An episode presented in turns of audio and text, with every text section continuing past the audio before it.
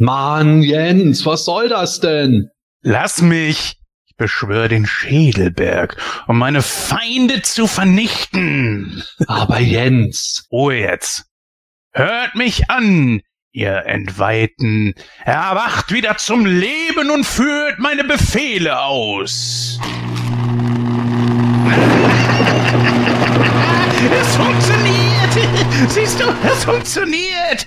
Ja, schon, aber. Sie erheben sich! Aber. Verdammt, Sepp! Was ist das Problem? Dass du da gerade eine KFC-Bucket mit Hühnerknochen zum Leben erwächst, Mann! Guck doch, die haben nicht mal den Kopf! Ach, du bist doch nur neidisch. Jetzt lass mich in Ruhe, das wird schon noch. Oh, ich rufe jetzt mal Matthias und Gordon an. Stimmt. Die beiden müssten doch eigentlich schon längst da sein. Vielleicht haben sie sich ja verfahren. Hey, Gordon! Ja? Sag mal, wo bleibt ihr denn? Ah, wir brauchen noch etwas, weil... Äh, Vorsicht, der Meteorit! Ah, verdammt! Nach links, jetzt zieh doch nach links! Äh, habt ihr euch verfahren? Ja, ich glaub schon! Gordon, zieh doch endlich! Ein Titan! Er ist riesig! Ich hab doch gesagt, dass Antiwelt nicht auf dem Weg liegt! Oh mein Gott! Gordon? Aufgelegt. Äh, Sepp? Hm? Die Chicken Wings da auf deinem Teller. Brauchst du die noch? Das hemanische Quartett. Präsentiert von planeteternia.de. Heute sprechen wir über das erste Masters Comic Magazin vom Interpart Verlag. Auch Hörerfragen behandeln wir. Ebenso wie News. Und ein bisschen Corona müssen wir auch besprechen. Genug interessante Themen also für Ausgabe 173 des Hemänischen Quartetts. Mit Sebastian Schädelberg-Vogel, Matthias Antiwelt Köstler.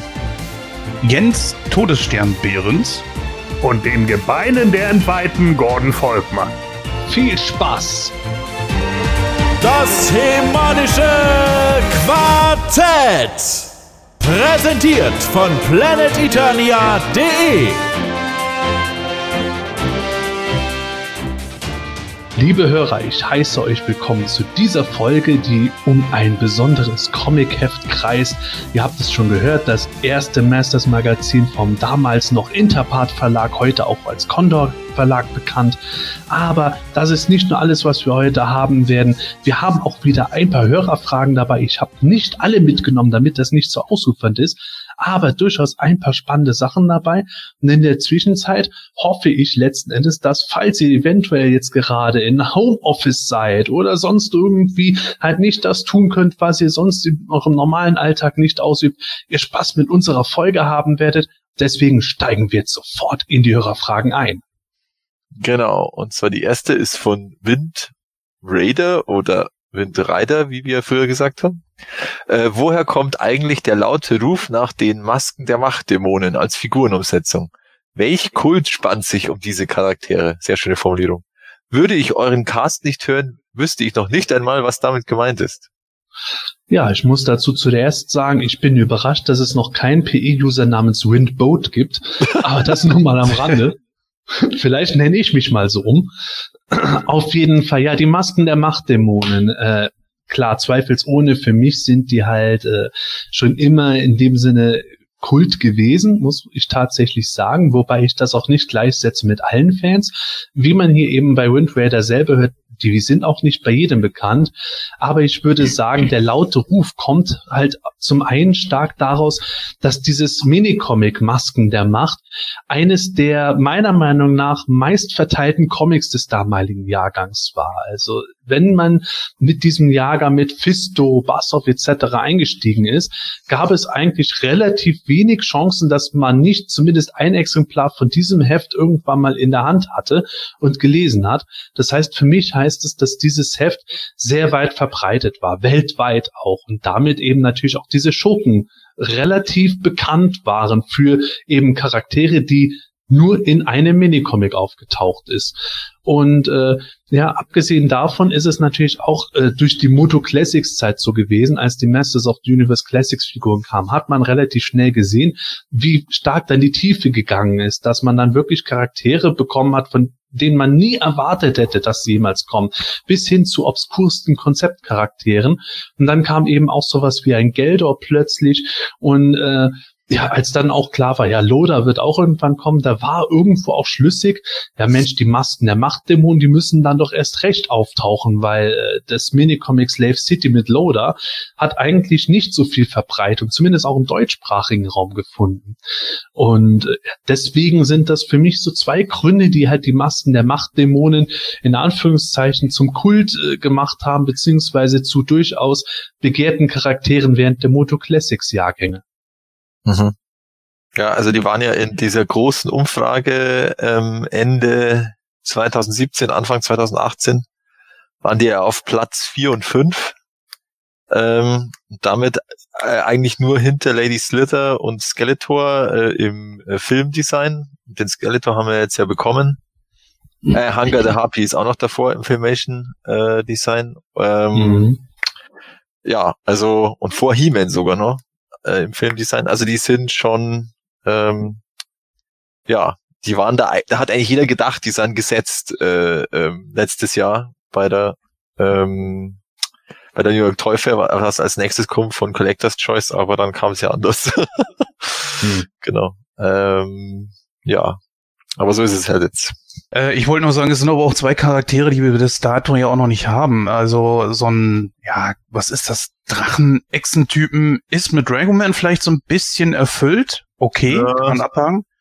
Ja, hm, ne? Ja, Whiplash würde ich sogar noch sehr nah da dran sehen. Mhm. Ja, den sehe ich ja so als Krokodil. Aber du hast recht, er ist natürlich sehr nah dran. Aber so einen Wolfstypen, den haben wir noch gar nicht. Und oh, äh, das ja. ist dann auch wieder so eine Sache.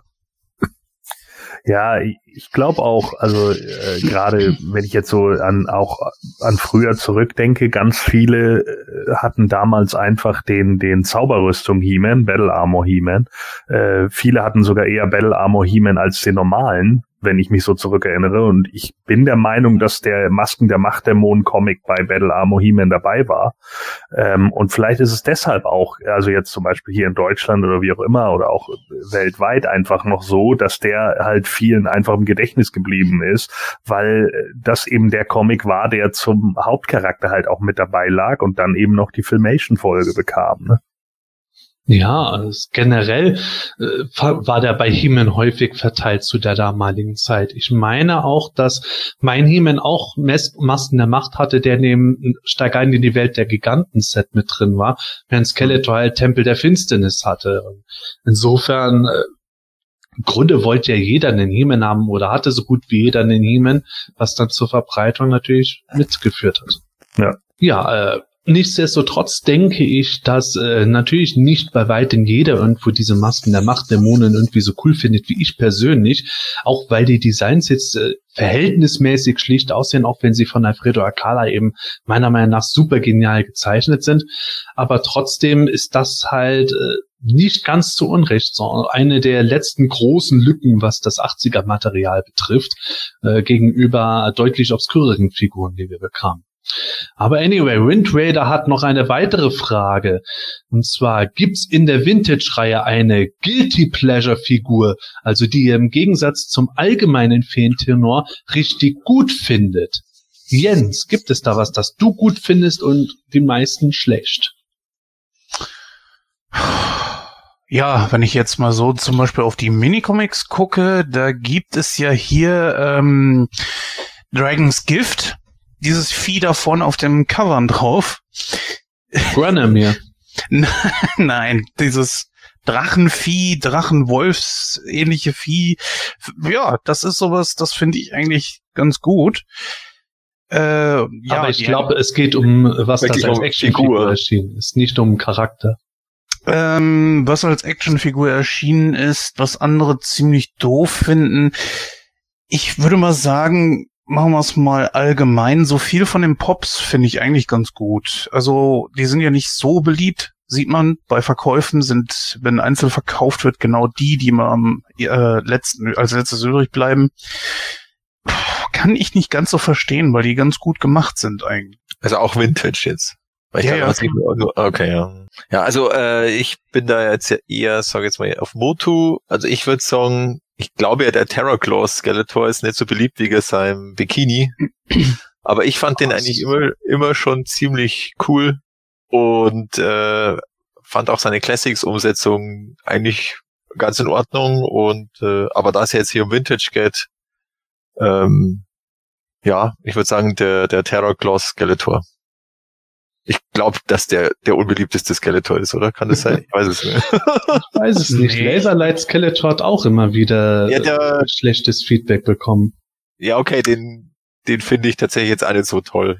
Aber ich glaube, Bikini Skeletor ist dann noch unbeliebter, oder? Ja, ich glaube, ich würde jetzt mal vom, Ja. von der Bezeichnung her aus darauf, äh, darauf, äh, davon ausgehen, dass der nicht so beliebt ist. Weil ich da aber auch mit dir übereinstimme. Ich finde den auch toll. Also natürlich, wenn man das jetzt so sieht, es ist halt Bikini-Skeletor. Ich mache selber in den Toy-Humors ja oft genug Witze drüber, wo ich dann eingeführt habe, dass es in Wirklichkeit Evelyn's Sport-BH ist, den er nur zum Spaß halt besoffen angezogen hat.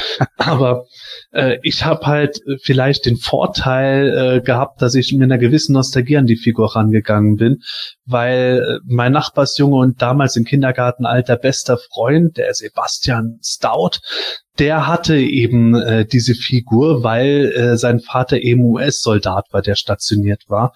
Und äh, das war das einzige Mal, dass ich halt diesen Skeleton mit den Mhm. Krallen gesehen habe. Und das hat sich so festgesetzt, dass ich, als ich Mitte der 90er die Figur da im Toy Journal gesehen habe wieder, gesagt habe, boah, den muss ich haben. Deswegen ist der für mich immer noch so was Besonderes. Aber ähm, ich will jetzt deinen Platz nicht wegnehmen, Matthias.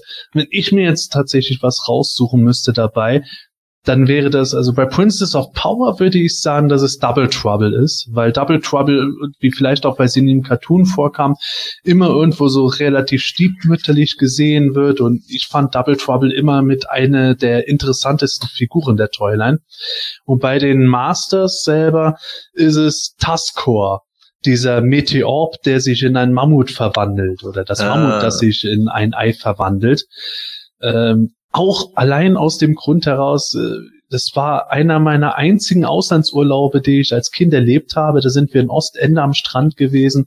In dem Urlaub habe ich dann ein paar Spielsachen bekommen und unter anderem habe ich mir auch diesen Taskor ausgesucht und der hat mir irgendwie immer gefallen und ich glaube, dass diese Figur auch meine generelle Zuneigung zu den Meteorbs begründet hat. Das ist tatsächlich so ein Viech, was gefühlt so gut wie nur vier Leute weltweit mögen und einer von diesen Vieren bin ich.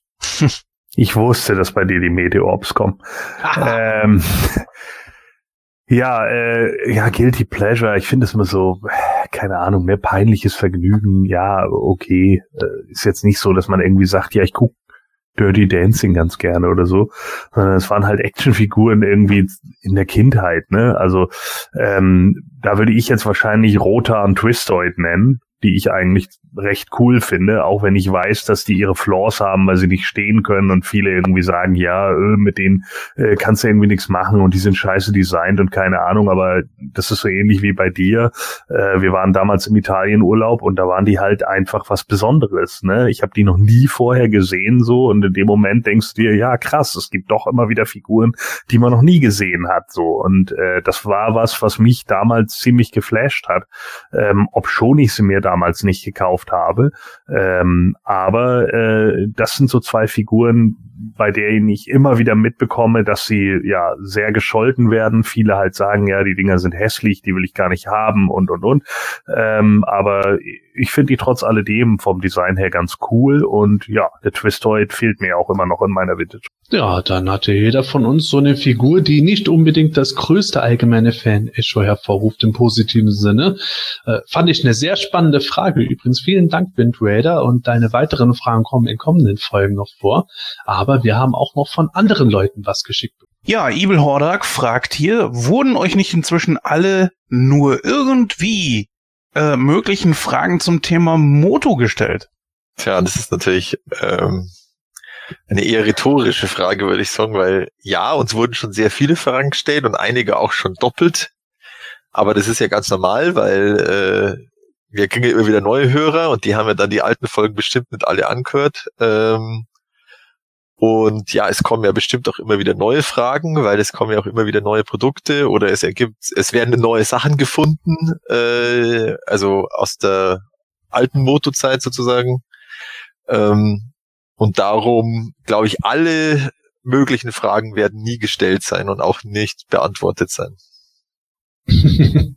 Mir fallen tatsächlich Fragen ein, von denen ich überrascht bin, dass sie noch nie gestellt wurden, weil ich die sehr offenkundig gefunden hätte, dass die gestellt würden. Aber äh, ich meine jetzt damit nicht Fragen irgendwie, ja, äh, sind ist Tila jetzt äh, Hiemens Schwester oder Hiemens Freundin oder sowas? Äh, so totale, äh, in dem Sinne Noob-Questions, sondern äh, auch so ein bisschen so Lore-Fragen, die sich halt jahrelang auch in Online-Foren gehalten haben, aber hier irgendwie nicht zur Sprache kamen. Aber vielleicht kommt sowas ja noch. Ich werde jetzt nichts von dem verraten, was ich mir vorstellen könnte. Vielleicht wird die Frage wirklich mal von jemandem gestellt. Aber ich finde es immer wieder spannend, was für Fragen zum Teil kommen. Da sind manchmal auch kurioserweise so die Fragen, von denen man weiß, dass sie offenkundig äh, nur als Gag gedacht sind. Und über die reden wir dann zehn Minuten und nörden dabei total ab. Das finde ich auch immer wieder witzig. Ja, das stimmt. Ja, die kurze Antwort ja. Gut, ich bin ja jetzt nicht jedes Mal dabei, aber ich denke, da gibt's noch so viele Fragen und es tun sich auch neue auf. Also das ist ja Äh. mit jeder neuen Line, äh, gerade bei den Classics gibt es so viele Dinge, die man fragen oder auch beantworten kann. Also, wenn euch irgendwas einfällt, liebe Hörer, immer her damit. Wir haben da so einen schönen Thread auf PE, haut das da gerne rein und wir versuchen uns dann zu gegebener Zeit damit zu beschäftigen. Ja, mit etwas Glück finden wir sogar die Antwort. Ja, Also wenn du sie nicht hast, dann wüsste ich es nicht, wer sie sonst hat. Ja, manchmal gibt's wirklich Sachen, da äh, komme ich an meine Grenzen. Neulich wurde äh, auch irgendwo, das auf Facebook die Frage gestellt, ähm, äh, wer denn jetzt mit der Idee äh, gekommen war, äh, äh, jetzt Adora zu erfinden, äh, so wie sie im Cartoon aussah. Und äh, war das jetzt irgendwie Mattel oder Filmation? Und äh, da habe ich dann auch im Moment überlegt, ja, also ich glaube, äh, zuerst die Idee äh, für das Design kam von Filmation, aber dann kam halt die Frage, ja, ähm, wer hat überhaupt die, die Idee gehabt, Dauer als Charakter irgendwo zu erfinden? Und da habe ich dann auch schon gestockt und uh, wüsste ich gar nicht mal aus dem Kopf heraus. Also man wird immer wieder selbst überrascht. Oh. Ja, dann gibt's jetzt noch eine Frage für dich, die du hoffentlich beantworten kannst, nämlich unsere Running Question vom Polygonus. Was sind so eure ältesten Masters-Erinnerungen und wie bist du, Sepp, damals auf die Masters gestoßen? Keine Ahnung. Nächste Frage. Nein, Quatsch. Nein, Unsinn. Ich äh, weiß das tatsächlich noch gut. Ähm, äh, kein Mond stand am Himmel, stockfinster war es, als dieser Mensch mehr Saumagen als Mensch. Nein, ähm, es war meine erste Begegnung mit den Masters war tatsächlich dieses Tupac, Steig ein in die Welt der Giganten. Ähm, da war ich noch sehr, sehr jung, Kindergartenalter, als das äh, angeboten wurde. Und mein Vater hat damals in Bitburg im Bestkauf gearbeitet. Den Laden gibt es heute nicht mehr. Ich glaube, da ist heute Tom oder nochmal irgendwie anders. Auf jeden Fall, da war er äh, drin und es gab eine damals endgeile Spielwarenabteilung. Für damalige Verhältnisse super geil. Und da hingen halt diese Sets aus, zusammen mit anderen Masters-Sachen ich war komplett davon weggeflecht. Und das sorgt auch dafür, dass mich heute jedes Mal der Anblick von diesem Set total triggert, was das ein, einfach nur farblich in mir auslöst. Und das war meine absolute erste Masters-Erinnerung, beziehungsweise mein erstes Draufstoßen darauf. Und im Lauf äh, relativ kurzer Zeit habe ich dann eben weitere Figuren bekommen, an die ich mich auch gut erinnern kann. Aber dieses Ereignis hat sich wirklich dermaßen eingebrannt, dass ich dem Ereignis auch die Schuld gebe, warum ich jetzt hier in diesem Podcast sitze. Auf jeden Fall, wenn ihr Fragen habt, stellt sie uns gerne an quartett.planeteturnia.de oder wie es der Jens gesagt hat, es gibt auch einen schönen Thread bei unserem Forum, da könnt ihr sie auch stellen, dann kommt sie in einer der nächsten Folgen dran. Werte Mitsammler und Fanboys und Fangirls, ja, wir wissen es alle, die PowerCon findet dieses Jahr statt, oder zumindest hoffen wir es, dazu kommen wir gleich.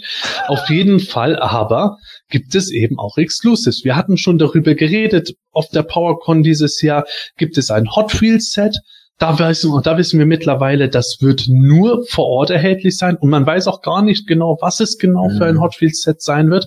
Aber wir hatten schon gesehen, zur Moto Origins Toyline gibt es eine exklusive She-Ra-Figur und eben ein Lords of Power Fünfer Set. Wir hatten schon über das Fünfer Set geredet und jetzt mittlerweile ist alles komplett gezeigt worden, was dieses Set und die She-Ra-Figur betrifft. Ja, da müssen wir doch noch mal ein bisschen drüber reden. Jens, was sagst du dazu? Das Fünfer-Set und She-Ra sind da. Ich find's cool. Ich find's richtig cool, muss ich gestehen. Ich habe nur ein Problem damit.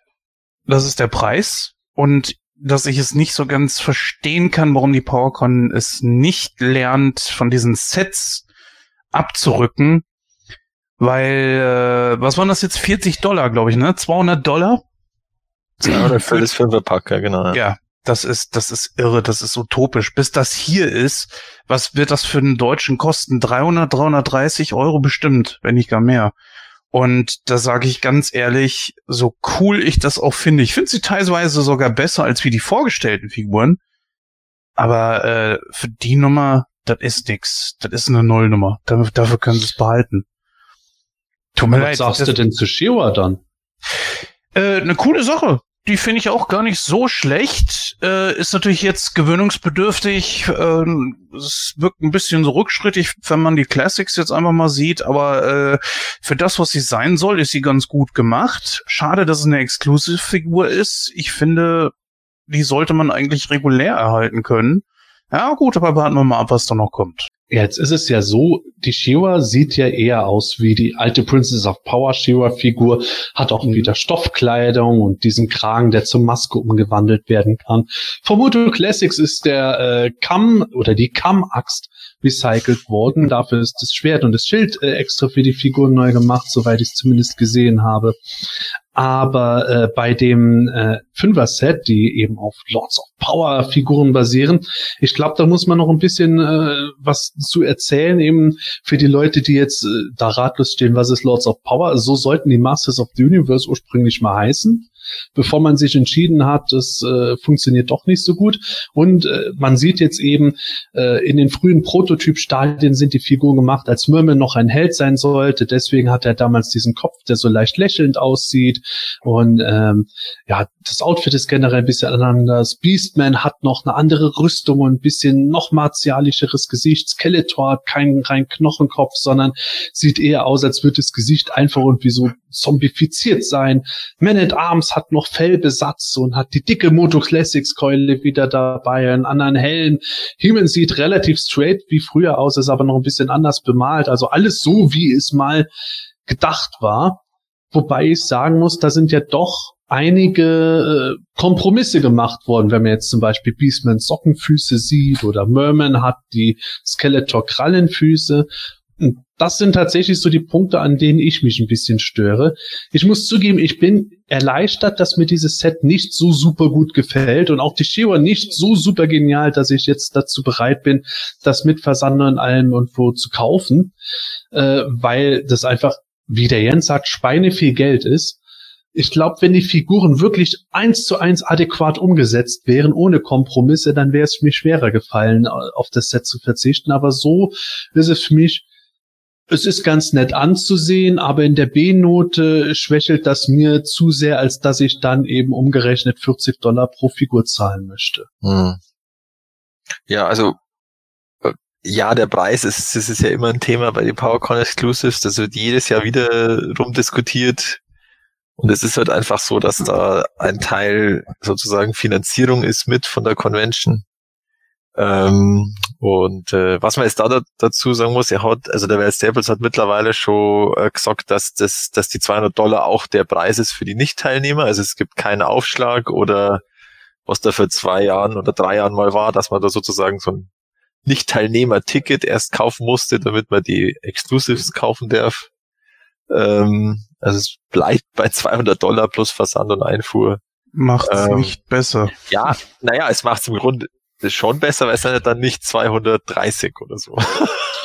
Ja, also man muss natürlich sagen, Exclusives kosten immer mehr als normale Ja. Figuren. Das wissen wir. Mattel möchte was dran verdienen, die PowerCon möchte was dran verdienen. Nichtsdestotrotz pro Figur ist es halt schon es mal ist der doppelte Preis. Klar. Das ist logisch. zweifelsohne und äh, wie Jens sagt, das entscheidet ja jeder dann für sich, ob es Genau. das wert ist oder nicht. Genau. Ich glaube, ich glaub, Matthias, du möchtest es aber schon Ich, haben. ja, also ich würde es mal schon bestellen, ja. Ähm, und auch die Shira.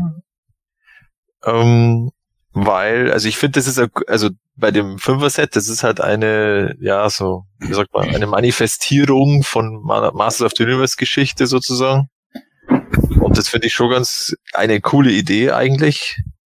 Ähm, und die Shira, ja, mal, es ist halt eine, eine bessere oder hat diese mo moderne Variante von, von der Vintage-Figur. Ähm, ist ja, da ist ja eh die Frage, ob das jemals regulär bei die Origins rauskommt, so lizenzmäßig.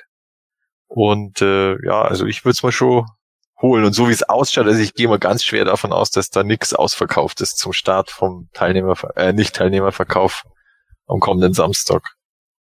Also da war ja die Angst groß am Anfang, aber mittlerweile hat sich das, glaube ich, sehr relativiert. Ich glaube auch, weil Mattel schlichtweg äh, in einer Produktionsmenge in ganz anderen Größenordnungen arbeitet, als wir es die letzten Ja. Jahre von Super Seven auch gewohnt waren. Ja. Ja, und es ist eben nicht so, dass da jetzt äh, irgendwie jeder, der zur PowerCon fährt, dann auch die Maximalmenge äh, von zehn Sets bestellt, also erst einmal 2000 Dollar hinlegt, Hm. äh, sondern das hat ja auch der Welt Staples geschrieben, es haben genau zwei bis jetzt die, äh, oder bis zu diesem Post, das war von der Woche, glaube ich, genau zwei haben die Maximalmenge bestellt und der Großteil bestellt eins oder vielleicht mal zwei, aber das darf man auch nicht vergessen, ja, es sind für die sind es genauso 200 Dollar und äh, wenn du zur PowerCon fährst, hast du ja auch noch ein bisschen andere Kosten. Hm. Ähm, also der reine Scalper-Traum ist das auch nicht. Ja, Gordon, was sagst du dazu? Ja, also Matthias, wenn du eins bestellst, bestell mir eins mit äh, von dem Fünferpack. Äh, ich hätte das auch ganz gern. Äh, ich finde das gut. Ähm, wenn wir jetzt nicht äh, bei einer gewissen Person bestellen. Nein, Spaß. Insider. Oh, liebe Fans. So, ähm, dann kommt es auch irgendwann mal an. Also äh, von daher, ja, äh, ich hätte es ganz gerne. Ich finde es ganz cool. Ähm, das ist das erste Mal jetzt von den Origins, dass mich äh, die Figuren wirklich bisher so überzeugen, wie sie sind. Ich finde die Idee ganz nice, äh, dass man das alte Design aufnimmt und dann eben zusammenpackt. Ja, der Preis ist viel, 200 Dollar, das sehe ich auch so. Andererseits muss ich auch sagen, wir haben jetzt andere Figuren gehabt bei Super Seven, äh, die nicht unbedingt besser aussahen, äh, ganz im Gegenteil, äh, teilweise räudigeres Plastik hatten und so weiter und so fort. Und äh, die waren ungefähr im gleichen Preisbereich. Also da ich jetzt äh, da jetzt auch nicht mehr so viele Verpflichtungen hin habe und so, habe ich auch die 200 Dollar für das Set übrig. Und das ist was, was mich tatsächlich mal anspricht, wo mich vieles die letzten Monate ja so überhaupt gar nicht angesprochen hat. Äh, ich kaufe ja auch diese ganzen Kleinkram da nicht mit, was weiß ich nicht, was es da nicht alles gibt, äh, deformierten He-Man-Figuren und so. Von daher ähm, ist das tatsächlich mal was, was mich, äh, was ich interessant finde und äh, das würde ich mir schon holen. Die Shira übrigens nicht. Das dachte ich mir bei dir schon mit der Shira, wobei ich die, ich weiß nicht, die hat irgendwie was. Ich glaube, das sind irgendwie, wie die Klamotten an ihr so sind, irgendwas triggert das bei mir. Aber ähm, Ja, so ein durchsichtiger Rock, ne? Klick, klack. nein, nein, nein, nicht der Rock, irgendwie, irgendwie die, die, die ganzen Sachen. Irgendwo insgesamt, das sieht irgendwo auf eine kuriose Weise stimmig aus. Aber ähm, ich habe ja vorhin schon gesagt, für mich ist es bei dem Fünfer-Set irgendwo ein bisschen so, ich würde nicht sagen enttäuschend, aber schon ein bisschen ernüchternd, weil ich halt schon gehofft hatte, dass Merman so die richtigen Hände und äh, Beine hat und Beastman irgendwo auch so Krallenfüße hätte, wie es eigentlich damals gedacht war. Äh, Das macht es für mich leichter drauf zu verzichten, beziehungsweise hätte mir den Kauf erschwert. Ähm, Matthias Gordon, wie ist das bei, wie ist das bei euch mit den Sachen? Sagt ihr da insgesamt so irgendwie, ja, das und das ist irgendwo nicht so ideal, aber trotzdem egal oder seid ihr so rundum zufrieden damit? Ich fange jetzt mal an. Also ähm, so die kleinen äh, Sachen, die du manchmal so findest, die sehe ich auf den ersten Blick gar nicht. Wie, oder das stört mich jetzt nicht, wie zum Beispiel, dass jetzt der Man at Arms da die Classics-Keule hat. Oder der, der, ähm, der Beastman äh, sozusagen nicht original Lords of Power getreu ähm, Sockenfüße sagst du immer und nicht so so Krallen quasi oder so so äh, Tierfüße.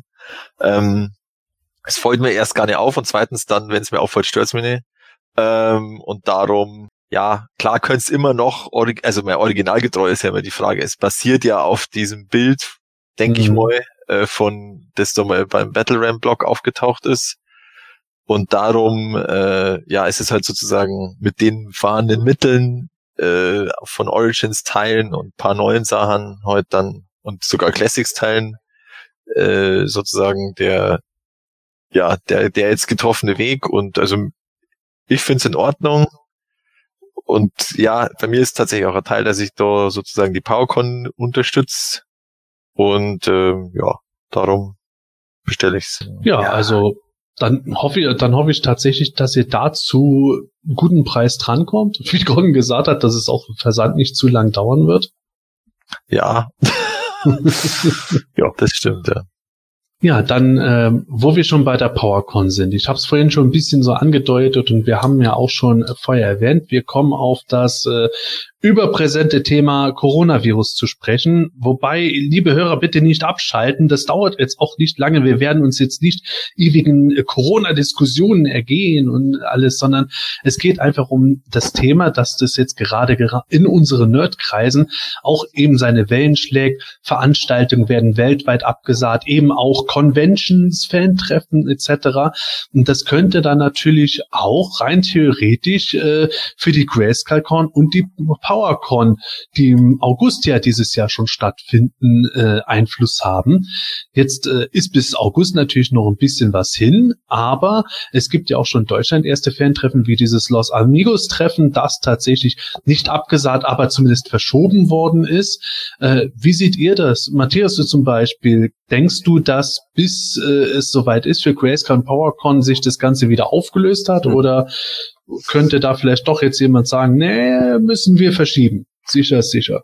Ja, also, also das Los Amigos ist noch nicht offiziell verschoben, weil ja diese ganzen Versammlungsverbote gelten ja jetzt aktuell nur in Anführungsstrichen bis 19. April, glaube ich. Mhm. Also so Ende der Osterferien.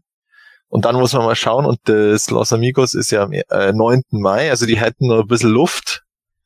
Äh, aber die Frage ist heute, äh, es weiß ja niemand, wie es, ob das jetzt was bringt, die ganzen Maßnahmen, ob das den, die Infektionen abflacht sozusagen und ähm, dann muss man schauen. Und das im Grunde genau das gleiche gilt für die PowerCon und die GrayscaleCon. Klar, die haben jetzt mehr Luft, weil sie drei Monate später sind.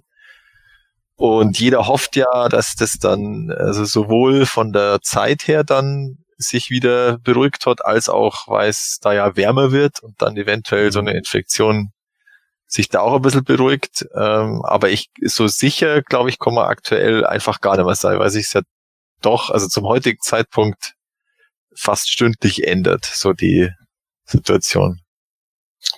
Ja, das ist wohl wahr. Aber wenn jetzt äh, eine dieser beiden Veranstaltungen plötzlich doch irgendwo verschoben würde oder werden müsste, hätte das ja gegebenenfalls für manchen Fans sogar noch den, ich sag mal in Anführungszeichen, Vorteil, dass er dann doch die Möglichkeit hätte, beide Veranstaltungen zu besuchen, statt sich zu entscheiden. Ja, das stimmt. Ja. Also ich glaube, dass es stattfinden wird. Ich glaube, je näher es jetzt dran an dieser Zeit hier ist, desto schlimmer wird es sein. Bei den Los Amigos kann ich mir sehr gut vorstellen, dass sogar bei einer Verschiebung es äh, Auswirkungen haben kann, denn wenn es verschoben wird, müssen auch die Gäste, die jetzt eingeladen wurden, die mit auf dem Programm stehen, wieder neu gucken. Haben sie dann Zeit? Kommen sie alle? Und äh, die Jungs haben da so viel Mühe reingelegt das ist natürlich auch ein bisschen schade, aber es könnte natürlich auch ein paar Leute davon abhalten, dann zu kommen. Wie gesagt, je näher es jetzt an diesem Zeitpunkt dran ist, glaube ich, wird es große Auswirkungen haben. Ja, ja, hoffen wir mal, dass die Auswirkungen doch nicht im negativen Sinne zu groß sein werden. Ja. Was jetzt äh, hm. nicht nur Nerdveranstaltungen betrifft. Ansonsten, liebe Hörer, im Moment ist es natürlich schwierig. Ich habe es schon mal angesprochen. Viele sind jetzt auf Heimarbeit umgesattelt und haben auch teilweise ganz andere, ganz andere Sachen, um die sie sich kümmern. Aber ich hoffe, dass auch in solchen, ich würde mal wirklich sagen, für unsere Generation einzigartigen Zeiten wir euch ein bisschen Zerstreuung über Play Eternia, unsere Videos, unseren Podcast etc. liefern können. Und deswegen machen wir jetzt auch direkt mit dem nächsten weiter. Nichts von der PowerCon oder sonst einer Convention, sondern von Mega Constructs. Da hatten wir schon drüber geredet. Mega Constructs, da gab es auch was in Nürnberg zu sehen und auf der New York Toy Fair. Und erst danach aber wurden die Boxarts vom kommenden Roton-Set und vom kommenden Talonfighter-Set präsentiert. Ja, Jens, ich bin mir sicher, du hast sie dir angeschaut. Was sagst du dazu? Ich finde die cool. Ja gut, ich bin natürlich sowieso Auspacker. Ich habe ja auch den Battlebones ausgepackt und zusammengebaut. Ähm, danach wandern die Dinger sowieso erstmal auf dem Speicher. Aber doch, ich finde das eine ziemlich coole Sache. Also ja, das ist Liebe zum Detail. Aber gut, es ist halt eben das Ding, wenn man auspackt, und das kennst du ja selbst, dann, äh, ich weiß nicht, was du mit den Sachen machst, wie, was weiß ich, Castle Grayskull von den Classics oder so, hast du mit Sicherheit auch nicht weggeschmissen. Nö. Aber ja, das wird dann meistens irgendwo in der Ecke verstaut und äh, trotzdem allerdings finde ich es ganz gut gemacht. Ich bin ein riesiger Mega Constructs Fan. Ich hoffe, es geht noch lange weiter. Und aber, dass die Verfügbarkeit, nur das einmal ganz kurz gesagt, wirklich verbessert wird. Ja, die Verfügbarkeit, das wird tatsächlich das große Thema für uns alle werden und ist ja jetzt auch schon ein Thema. Wobei, Matthias, bei Spielwelt Schütz gibt es da wieder eine Ja. Nachricht, nicht wahr? Ja, der, der hat ja jetzt das äh, Mega Constructs Castle Grayskull in, im Regal stehen. Jetzt muss er zwar morgen zumachen, weil er ist ja kein, äh, äh, kein Laden mit Lebensmitteln oder Grundversorgungsinhalten. Aber er kann den Versandhandel weiter betreiben. Genau, stimmt. Also das, das, äh, das hat er ja. Und er hat tatsächlich auch bei Instagram äh, gesagt, also wenn man bei ihm bestellt und dann angibt, äh, also man, wenn man 50 Kilometer, glaube ich, in Entfernung wohnt, dann, dann liefern sie es auch persönlich hin, solange das noch möglich ist. Ähm, und ja, also könnte man sich da theoretisch das äh, Castle Grayskull bestellen. Äh, Aber es ist tatsächlich teurer als äh, jetzt bei Amazon und mittlerweile ist es ja auch bei MyToys, also in einem anderen regulären äh, deutschen Online-Store. Und da, Mhm. da, da, ten- da pendelt es gerade immer so zwischen 250 und 215, 15 Euro hin und her. So, keine Ahnung. Also ich schaue tatsächlich einfach aus Interesse jeden Tag mal so und dann ist, dann ist man wieder auf 230 und dann ist wieder auf 210 und dann, also ganz seltsam. Genau. Naja, aber ähm, ich finde es interessant, dass es auf jeden Fall jetzt schon auf die Weise seine Runde macht. Das heißt ja, Ja. auch, Castle Grayskull war für Mattel beziehungsweise die Mega Constructs Leute selber schon ein überraschend großer Erfolg. Und das Ja. Ding soll auch weiterhin regelmäßig erhältlich bleiben. Ich hoffe, dass irgendwann noch mal ein Verkauf kommt, wo das Ding auf 150 Euro runterrutscht. Dann wäre tatsächlich so mein Preis äh, erreicht, den ich dafür gerne zahlen Mhm. würde. Ja. Es ist halt wirklich tatsächlich der, die unverbindliche Preisempfehlung seitens Mattel ist 279 Euro. Ja, nicht so wenig. Genau. Wobei, äh, ich glaube, Matthias, das ist immer noch billiger, als äh, es bei Lego kosten würde für die Menge. Also jetzt aus dem Kopf raus, äh, wie viele Teile hat es? Über 4000, gell? Ja. Äh, und ja, also ich finde schon, dass das, das sind schon Lego-Regionen eigentlich. Also Ja, äh, auch bei Lizenzprodukten. Ich habe immer das Gefühl, dass Äh. gerade so Lizenzsachen, dass Ja, die schon klar. das ist aber auch ein. Unterschied. Also vor allem die Disney-Lizenzsachen, also Star Wars und Marvel, die sind also tatsächlich Star Wars ist irgendwie doch tatsächlich am teuersten und dann kommt Marvel. Und was nicht so teuer ist, trotz Lizenz, ist Harry Potter. Also das ist, äh, da sind immer alle ganz begeistert, dass das so günstig ist.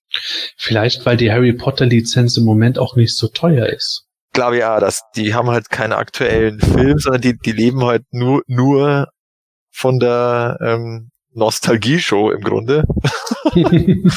Äh, und darum, aber da sind immer alle ganz begeistert von den Sets, ja. Ich habe gerade mal nachgeguckt, das sind 3508 Bausteinteile, die da steht hier zumindest bei Amazon. Was beim Castle Grayskull? Mhm. Ah, okay, ja. Wobei ich glaube, die rechnen auch jedes Einzelteil der Figuren zu den Bausteinen. Ja, Macht ich Lego glaube das auch, ja. Äh, Lego macht es, glaube ich, auch, ja. Okay. Na gut, dann gleiches Recht für alle. Aber die, die Figuren von Mega Constructs haben mehr Teile. Weil sie ja jeder Arm und alles Stimmt, stimmt. Ja. Ja, auf jeden Fall Mega Constructs ist so eine Reihe, da äh, sperre ich mich im Moment nach dem Motto, man kann nicht alles haben und vor allem nicht alles bezahlen, aber Ja. ah, wenn ich mir die Boxsatz vom Roton und vom Tellenfighter anschaue, ah, das sind schon geile Sets, da hätte ich schon Bock drauf. Mhm. Hm.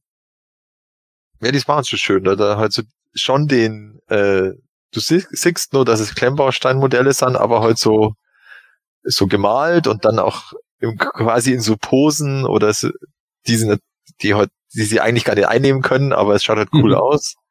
Äh, das macht der Lego mittlerweile auch. Ähm, ja, also, ja, also mich würden die auch ansprechen, wenn die im Laden sind, wenn die Laden, wenn die Läden wieder geöffnet sind. äh, dann hoffentlich sind die nicht zu dem Preis, die sie jetzt im Vorfall in der Vorbestellung bei manchen Online-Händlern sind, weil ich glaube, da, da ist, da sind sie wieder deutlich drü über dem äh, Dollarpreis, weil ich, was ist jetzt hier beim ähm, also das Point Dread Set Talent Fighter ist bei fü- 49, 49 Dollar 99 und äh, Roton Set waren's 24 Dollar 99. Also ich finde, das ist in Ordnung. Ja, also es ist jetzt nicht unbedingt äh, so das super Schnäppchen wie äh, 10 Dollar, die teilweise der Wind Raider irgendwann nur noch auf Amazon gekostet hatte, aber Ja, auch bei den Sachen kann ich mir vorstellen, dass es dann mal wieder einen Rabatt Ja, gibt. Und so der Auspreis, den finde ich okay. ja, ja, genau. Also ich hoffe, er wird bei eben beim Vorbestell, man, bei manchen ist er schon in der Vorbestellung, da ist dann der Point Dread auf 80 Euro und so. Also da merkst du schon, dass da, naja, das ist schon ein bisschen hoch. Schauen wir mal, ob die Sachen es nach Jo. Deutschland äh, schaffen. Was es mit extrem großer Wahrscheinlichkeit nicht nach Deutschland schaffen wird, das sind Kids Meal Toys von der Shiva Netflix Serie. Bei den Amis gibt es äh, Drive-In-Restaurants, äh, das nennt sich Sonic, die Kette. Dort gibt es eben Shiva Kid Meal Toys. Das sind so, ja, so Shiva und Hordak im super deformed Look und mehreren Versionen. Auch äh, Imp habe ich dort gesehen und Swiftwind in winzig klein. Ja, äh, ich habe in unsere Notizen hier einen Link reingemacht, wo man sich die Bilder ansehen kann. Und ich glaube, das ist genau das, von dem Gordon vorhin gesagt hat, dass er dafür kein Geld ausgibt. Richtig. Äh, ja, ich meine, wenn jetzt, wenn ich noch Fastfood essen würde äh, und äh, es ein Sonics hier irgendwo in der Nähe geben würde, dann könnte ich mich vielleicht sogar dazu hinreißen, dann zu sagen, ja, ich nehme irgendwie so einen Hordak oder so mit, wenn der sowieso in irgendeinem Menü mit dabei ist, dann ist das halt die eine Sache. Aber äh, da das alles nicht der Fall ist, ähm, und ich mir die Sachen schon angeguckt habe und auch gedacht habe, ja, es passt halt zu der neuen Shira-Serie, aber ähm, es ist einfach nichts, was mich reizt, wo ich irgendwie sagen müsste, oh, das muss ich jetzt unbedingt haben. Da muss ich jetzt aber auf Ebay kommen, gucken, dass ich da irgendwie äh, die Sachen bekomme. Also ganz ehrlich, dann hole ich mir lieber die McDonald Transformer aus den 90er. Oh, du meinst jetzt aber nicht äh, in dem Sinne Transformers äh, Lizenzprodukt, sondern halt die, die, die McDonalds-Sachen wie eine Pommes-Kiste, die sich Genau. verwandeln konnte. Die waren Ich super. Oh ja, die weiß ich ja noch. Wow. Wo die Da Pommes ärgere ich und mich der, immer der noch, dass sie bei der so. Jubiläumsaktion das Zeug in Blindtüten verkauft haben. Ja, Da gibt's, Burger hätte ich, ich so da gibt's sogar eine, eine Toysplosion-Folge vom Pixel Dan allein über die, weil die findet der auch so cool. Aber ich kann mich da auch noch erinnern an, an diese Pommes-Dings, das weiß ich noch. ja, Pommes, Burger, das Eis. Pommes-Burger. gab's. Das waren ja noch diese ganzen alten Verpackungen, also die, diese Styropor-Verpackung Ja. quasi vom Burger, die sich da verwandelt. Mhm, stimmt. Ja, aber ob, obwohl es gab auch den Burger nur alleine, den Big Mac. Der Ja, stimmt, genau, ja, diesen Big Mac-Typen. Mhm. Da muss ich mal kurz auch äh, weiter off-topic gehen. Bin ich der Einzige, der den Eindruck hat, dass die McDonald's Happy Meal Toys heute, abgesehen von wenigen Ausnahmen, deutlich uncooler sind als das damalige Spielzeug? Ich habe so Ja. ein bisschen den Eindruck, dass man damals Toys bekommen hat, für die man heute so 10 Euro aufwärts zahlen muss. Und bei McDonald's wiederum kriegst du irgendwie so nur noch Wundertüten Kirmesware. Kann ich nichts dazu sagen. Ich bin schon ewig bei McDonalds Nummer gewesen und habe auch kein Happy Meal gekauft. Ja, also ich habe die, die Toys immer mal gesehen, gerade in der Zeit, wo ich in der Fachklinik gearbeitet habe. Da mussten wir die Kinder ja mal regelmäßig davon abhalten, nicht zu McDonalds zu gehen. ähm, und äh, meistens habe ich das auch hinbekommen. Und ja, also ich finde auch, viele Sachen sind, wahrscheinlich sind sie produktionstechnisch gar nicht so wesentlich schlechter als die Sachen damals, aber sie wirken auf mich wesentlich billiger in vielen Bereichen. Vor allen Dingen verstehe ich auch von, von vielen Dingen einfach den Sinn überhaupt nicht. Also du hast dann irgendwelche Teile, die, es gab irgendwie so komische Teile von Pokémon, und dann drückst du da drauf und dann kommt das Pokémon. Also das war einfach so eine Scheibe, die du in, in irgendeinen so in so einen Behälter reinschiebst, weißt du? Und dann drückst du da drauf und dann guckt es halt raus. Und das war's. Aber, aber eben keine Figur, nix irgendwie, sondern eine Scheibe, wo ein Pokémon draufgeklebt ist. Also. Was für eine Scheibe. Wo ich gesagt habe, ja, aber wirklich. Hab ich gedacht, Scheibenkleister, weil also so hammerdumm. Es war hammerdumm. Da habe ich auch echt nur gedacht, ja, was, was für ein Müll. Das Ding benutzt du zweimal und dann liegt das in der Ecke. So, das, das hat kein Wieder, also kein Widerspielwert. Das hat gar nichts. Das ist einfach nur, nur in, in meinen Augen China-Müll, den sie da mit reinpacken. Schade. Schade, schade. Aber, Aber für uns bleibt damit nur die Frage letzten Endes, gibt es irgendeinen in dieser Runde, der diese Shira Kids Meal Sachen cool findet? Mm, na, also ich finde es alles so besonders. also ich mag ja den Cartoon, aber, aber das, also ich finde das auch so, so aus dem Nichts irgendwie plötzlich da diese Figuren, äh, man hört ja auch gar nichts mehr von der normalen Toyline, ob die jetzt weitergeht oder nicht. Die war ja auch nicht, die wurde ja auch nicht erwähnt auf der Toy Fair oder gezeigt. Ähm, und darum, da wäre mir lieber, das wäre mir lieber gewesen, wenn da was gezeigt worden wäre oder wenn es doch weitergeht. Ähm, ist die, äh, wo wir jetzt gerade über die, die neue Shira-Serie reden, muss ich jetzt auch noch mal kurz auf die Serie eingehen. Ist die, äh, die, die, die Zeichnerin, also die, die jetzt ja diese Shira-Serie so neu gemacht hat irgendwie, ist die raus aus der Nummer? Nein. Nee? Warum? Weil äh, es irgendwie hieß, dass ab Staffel 2 ja schon ein anderer Writer übernommen hätte. Ein, ein, äh, also die Showrunnerin ist immer noch dieselbe. Was ja. genau da bei den Zeichnern und so ist, das kann ich nicht sagen.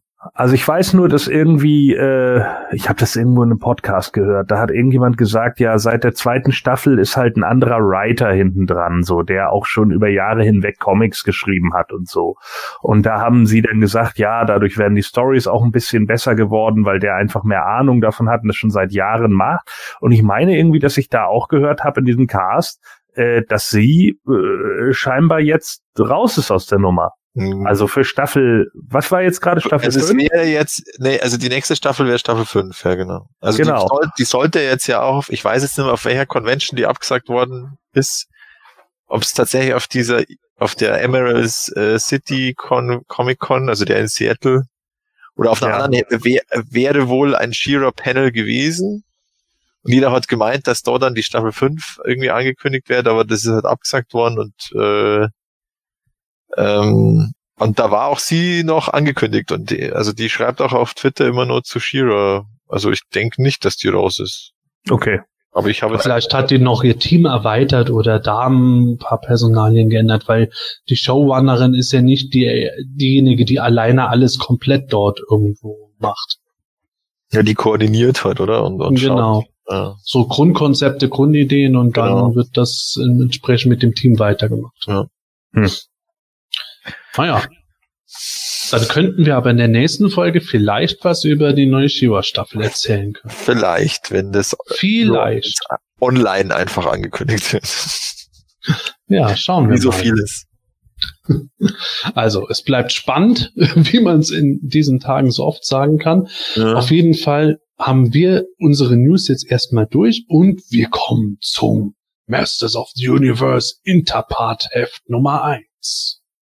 Liebe Hörer, wenn ihr mit Heeman und Shira aufgewachsen seid, dann ist die Wahrscheinlichkeit groß, dass ihr auch das erste Masters of the Universe Comic Magazin damals erlebt habt, die Giganten des Universums beim Interpart Verlag, später Conpart Nein, ich glaube später Kondo und dann wurde das Conpart. Auf jeden Fall, die haben auch in den 80er Jahren bis in die 90er hinein die ganzen Marvel-Comics gebracht.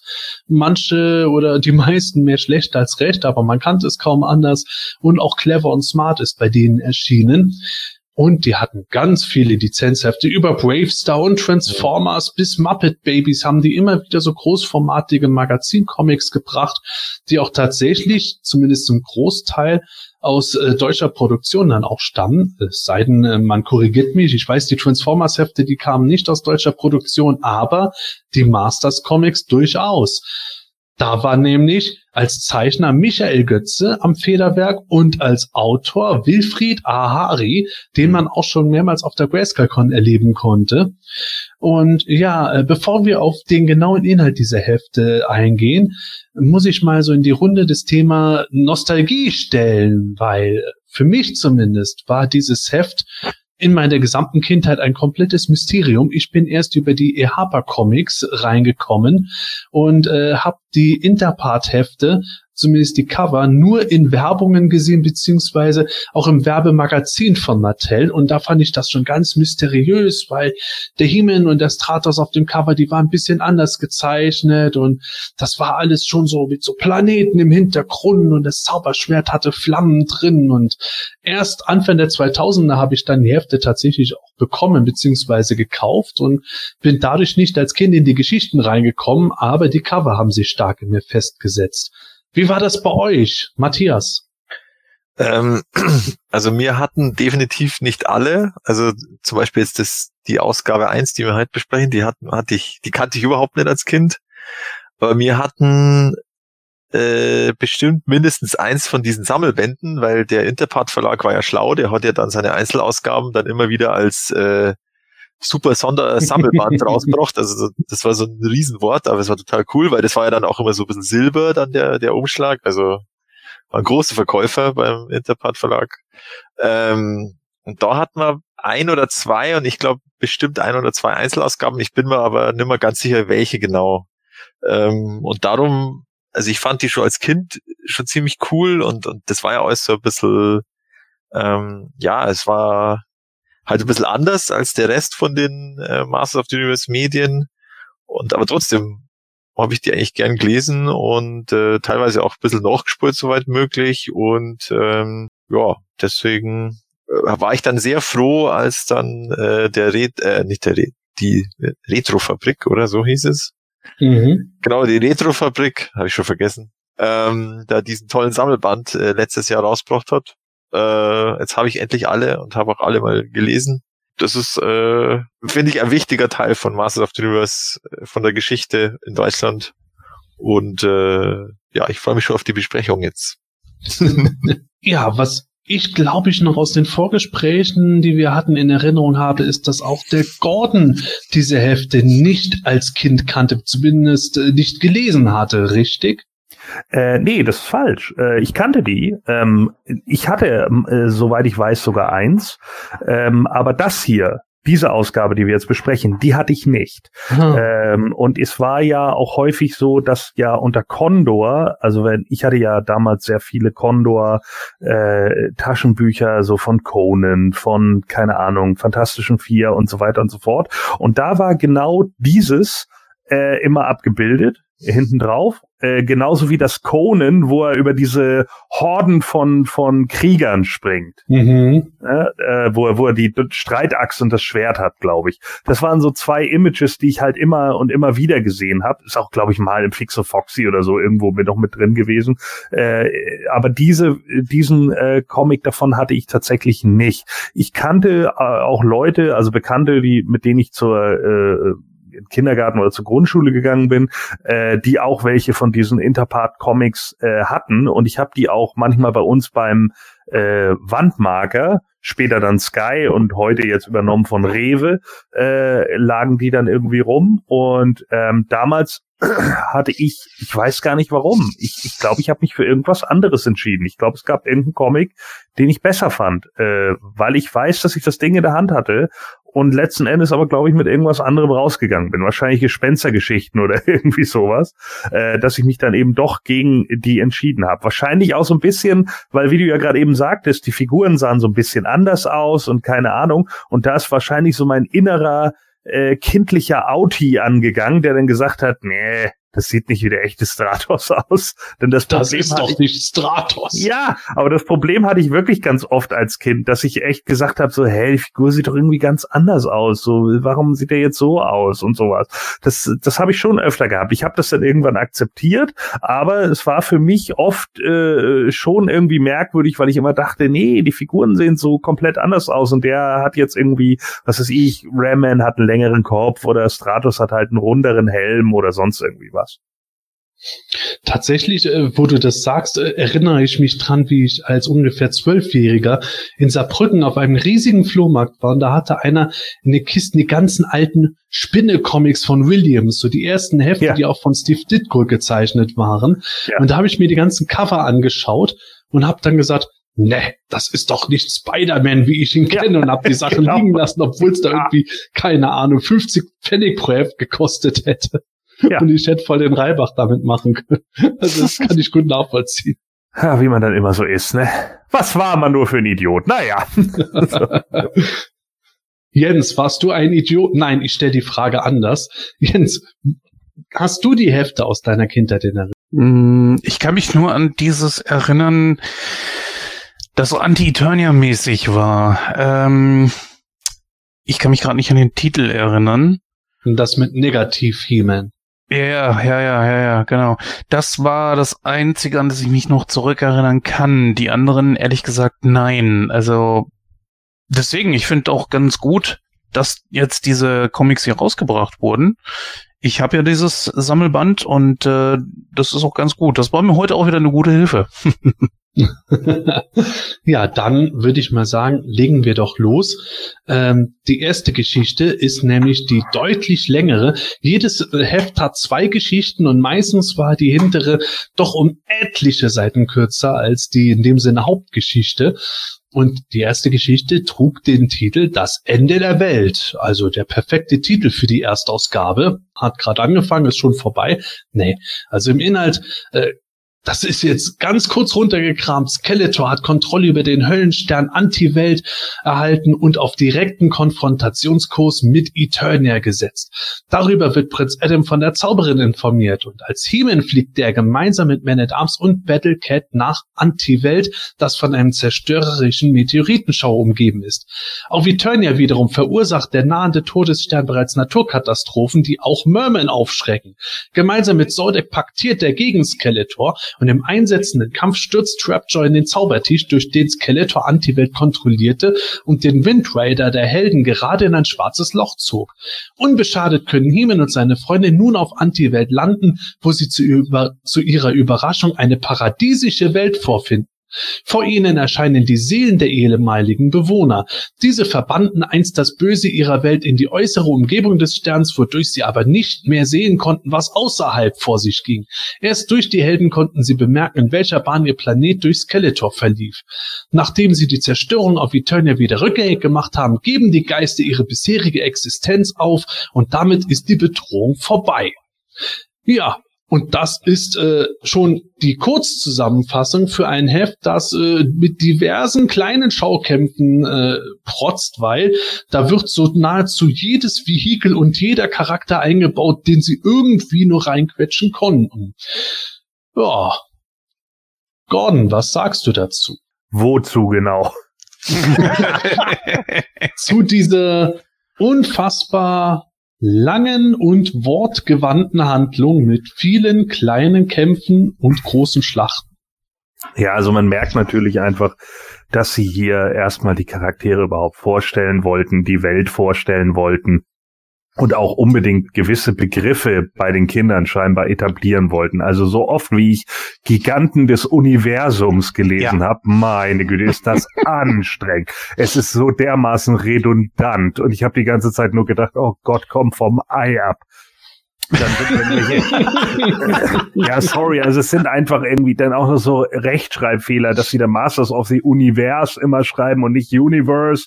Das ist dann auch immer noch so ein bisschen, macht überhaupt gar keinen Sinn.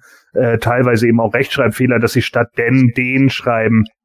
Äh, sind halt alles so Sachen, auch kurios ge geartete Sätze, um vielleicht die Sprechblase voll zu kriegen, weiß ich nicht. Ähm, war alles sowas, was mich ein bisschen ähm, ja gestört hat. Ähm, an sich natürlich auch viel viel ja Minicomic-mäßig, dass irgendwelche Kämpfe äh, ja mehr oder minder provoziert werden, damit man die Charaktere unbedingt mit reinbringt, aber eben nicht sinnvoll in eine Storyline verpackt, so wie man es eben bei den Minicomics gemacht hat, sondern He-Man läuft von A nach B und da taucht dann der und der auf und Man at Arms läuft von B nach C und da taucht der und der auf und dann kriegen sich halt noch äh, untereinander die Bad Guys in die Haare, weil keine Ahnung, ob man damals noch äh, nicht der Meinung war, dass Merman einer der Henchmen von Skeletor ist, sondern man das eher noch so aus den, keine Ahnung, ob man das aus den Hörspielen übernommen hat oder was auch immer. Irgendwie hat, haben sie es ja auch alle mit Anti, ne? Also Anti war ja offenbar das Wort der 80er. Äh, das war ja sehr beliebt, irgendwie Anti-Welt und Anti-Eternia und Anti-Planet und keine Ahnung. Ähm, und ja, weiß ich nicht. Also da sind so ein paar Sachen, die sind mir äh, gerade der, der, der, der Spannungsbogen der Geschichte zum Beispiel, aber da kommen wir dann wahrscheinlich später drauf, äh, der ist mir viel zu unrund. Ja, wo du das gerade mit den Hörspielen erwähnst, die kamen tatsächlich nach den Heften und mhm. ähm, äh, da, da möchte ich mir direkt äh, so ein Ding aus dieser Geschichte rauspacken, nämlich äh, so ungefähr das Ende der Geschichte, wo sich rausstellt, dass Anti-Welt eben von den Geistern dort beherrscht wird und äh, die kommen dann und erzählen halt, dass sie das Böse irgendwo nach außen verbannt hatten und so. Das kommt schon alles sehr nah daran, wie die Riesen äh, in der Hörspielserie in Folge 2 Todestor darüber geredet haben, wie sie ein Skeletor Böses ah. irgendwo reingesteckt haben. Und ich finde schon, dass man äh, dort bereits sieht, wo sich Hagel Francis eben aus bestehendem Material dann äh, bedient hat, beziehungsweise mal sehr deutlich bedient, dann sich wieder eher inspirieren lassen. Da würde ich schon behaupten, Anti-Welt und Anti-Eternia, das ist nicht unbedingt so unabwegig und eben genau diese Riesen im Todestor. Ich glaube schon, dass er da stark die Elemente aus dieser Geschichte herausgezogen hat. Puh, äh, ja, hm. ich will dir jetzt nicht irgendwas vorweggreifen, aber. Dann tu's nicht. Nee. Nein, sag ich sag nur so viel. Es gibt sehr viele Parallelen, die mich an äh, Anti-Eternia erinnert haben. Sehr viele sogar. Ich weiß nicht, ob ich sie anbringen soll oder ob man das äh, später aufbewahren sollte. Ähm, musst du also es geht jetzt vor allem um die Sachen aus dieser Geschichte, nicht dass du ja, ja, nee, nee, nee, das ist klar, klar. Dann nee, erzähl ruhig. Äh, da gibt es sehr viele Parallelen, zum Beispiel wie die Sorceress äh, He-Man einen Blick auf Anti-Welt gewährt, kommt einem bekannt mhm. vor. Dann He-Man geht nach Castle Grayskull und er bekommt Besuch äh, von einem Evil Warrior. Hier ist es dann Whiplash gewesen, okay. Und in Anti-Eternia waren es dann, glaube ich, Triclops und Triclops und Trapjaw, ne? Ja. Glaube ich. Ja. Mhm. ja. Nachdem er draußen ist, wird er wieder angegriffen. Das ist das gleiche wie bei Anti-Eternia. Also da sind sehr, sehr, sehr viele Parallelen, wo ich mich frage, ob sich da Edgy Francis nicht ein bisschen was hat äh, abgeguckt. Das wäre ja nicht das erste Mal, ich sag nur Skeletors Eisblockade.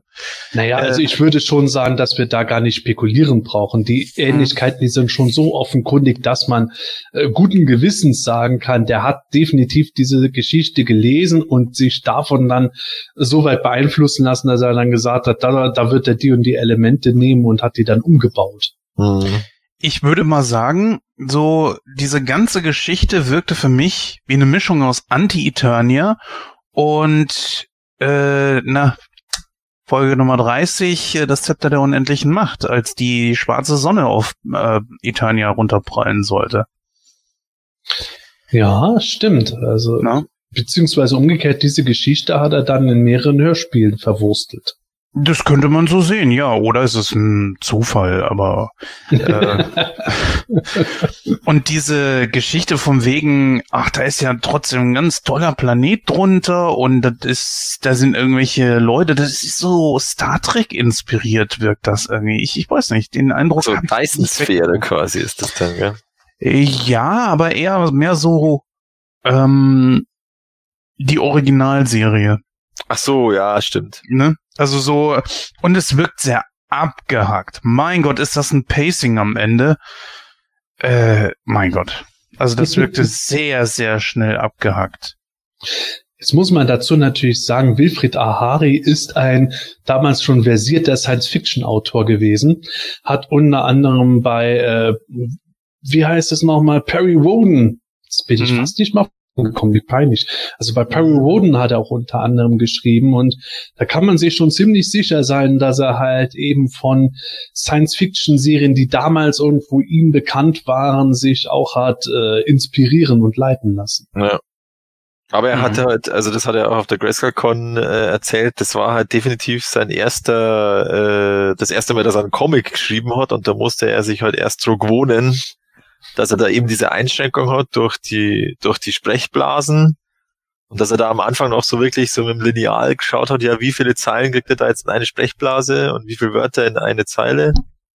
Und deswegen ist da, glaube ich, auch, was der Gordon vorher gesagt hat, dass da manchmal da diese Sätze so komisch sind und äh, äh, ja, dass da eben das so wirkt, als wird alles, alles irgendwie fünfmal erzählt äh, oder so ein bisschen äh, der Rhythmus ist noch nicht so richtig da und ich finde, das wird in späteren Ausgaben auch besser.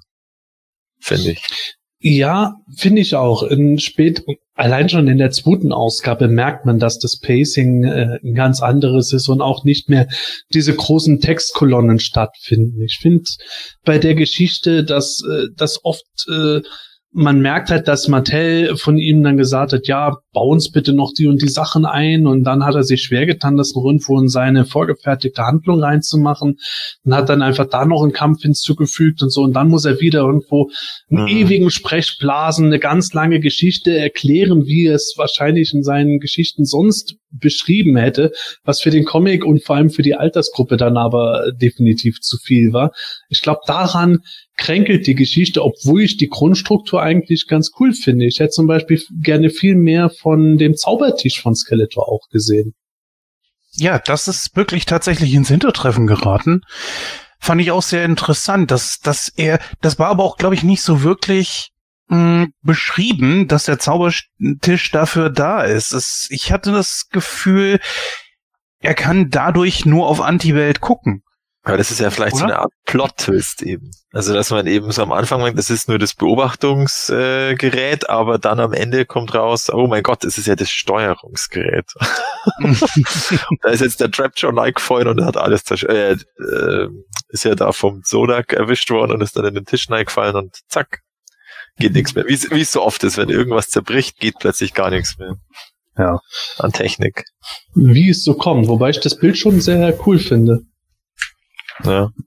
Ja, also in dem Zusammenhang, wenn wir jetzt gerade Skeletor sprechen, ich finde es ja auch lustig, dass der Skeletor im Grunde ja auch gar nichts macht, außer in, in, in Snake Mountain stehen und beobachten oder sich von ähm, äh, sich von Treeclops über sein sein Auge da oder nee, schon mal, das ist später äh, und, äh, und, und das da irgendwie beobachtet äh, auch mal erscheint und so, aber aber er macht, also er kämpft jetzt nicht direkt mit, sondern er ist eigentlich nur so im Hintergrund.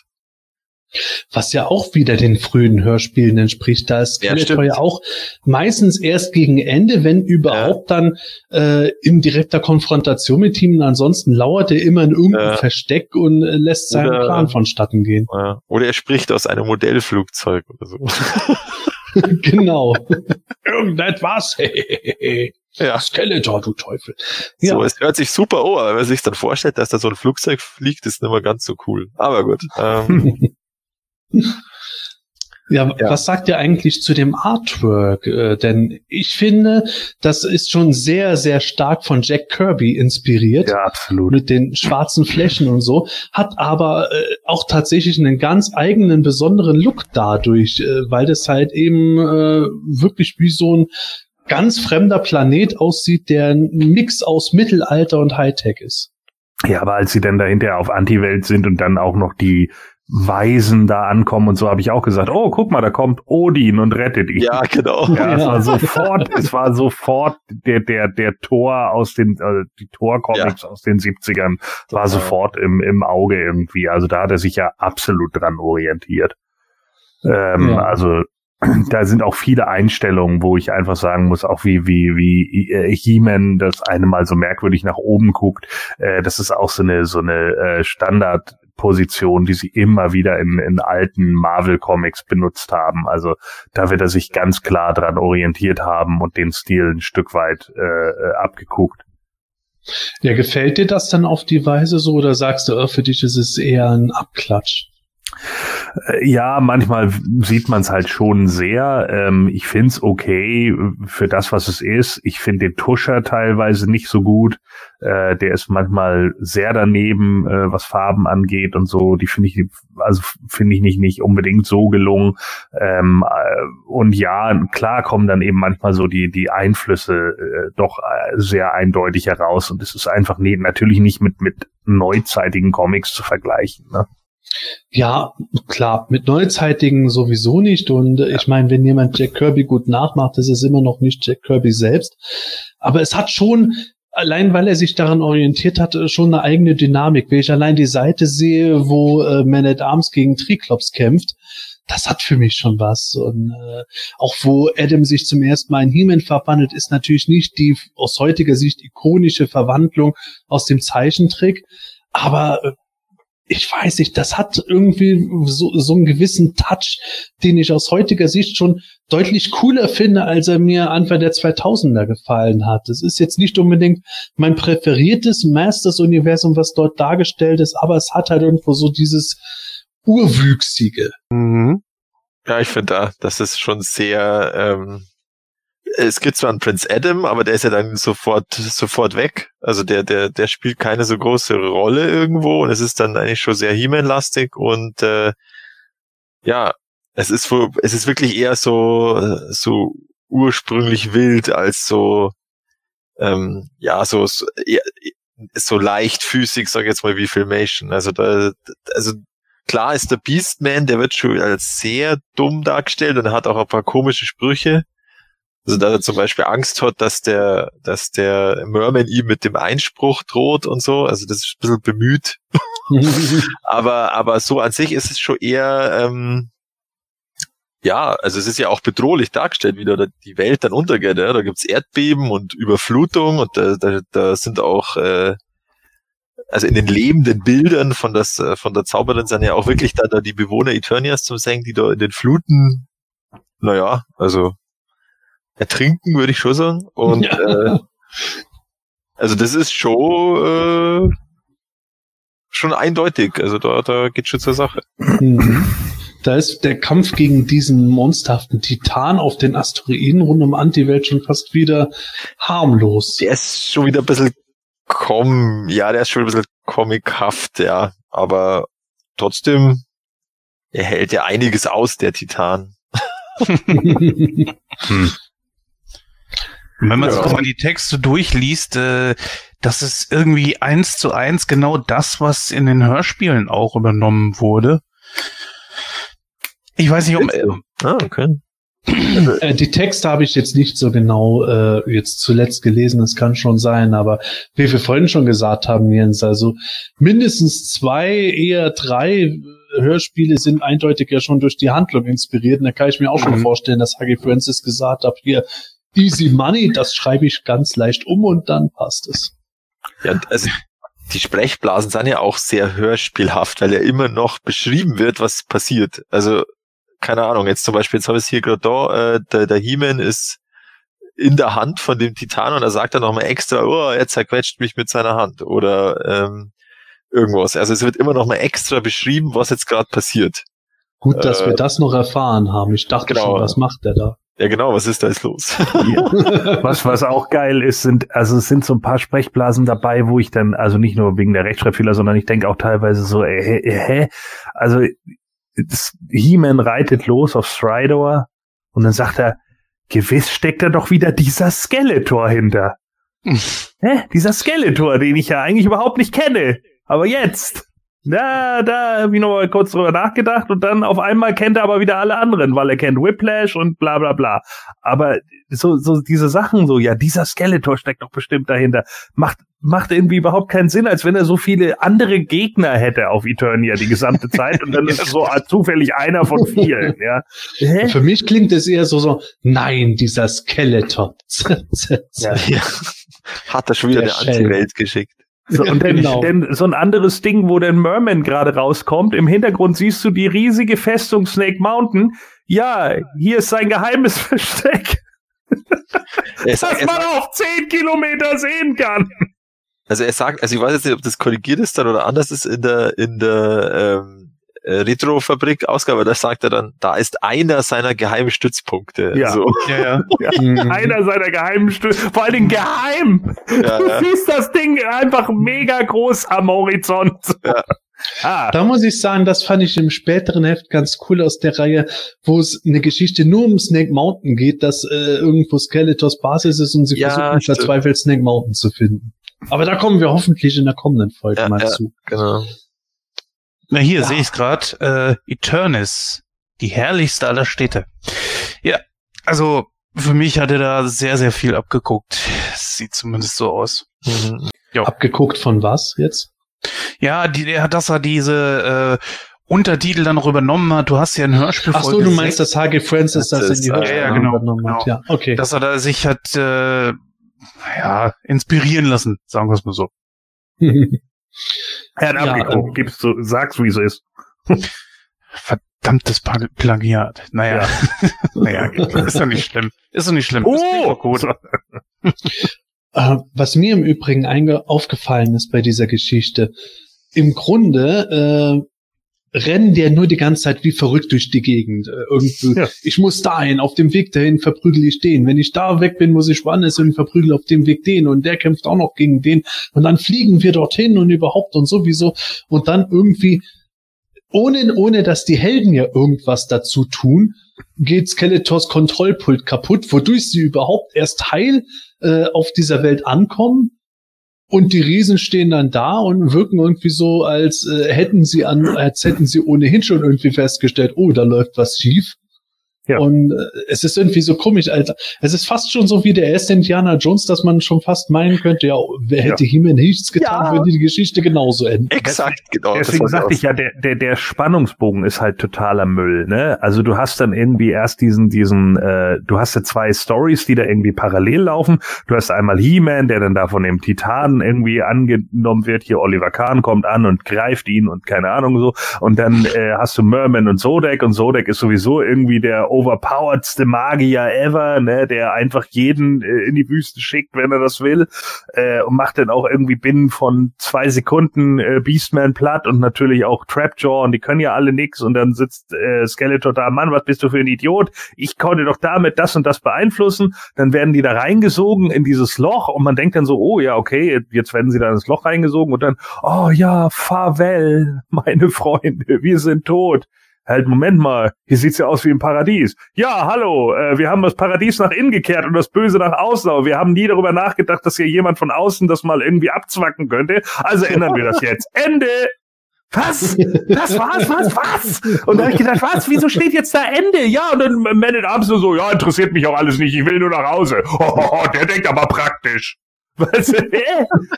Das ist doch kein Spannungsbogen, Mann. Das ist aber tatsächlich äh, allgemein äh, bei den Interfahrt-Comics, finde ich, also beim Durchlesen, ähm, von, dass da immer so plötzlich das Ende kommt. Also die, Ja. Bedrohung, die Bedrohung ist riesig und dann kommt eine ganz ziemlich oft äh, Deus Ex Machina Lösung Ja. und dann ist es sofort Ende. Manchmal ist sogar ist sogar so sofort Ende, dass man gar nicht mehr weiß, hä, wo sind jetzt die Helden eigentlich? Also dann ist so, hä?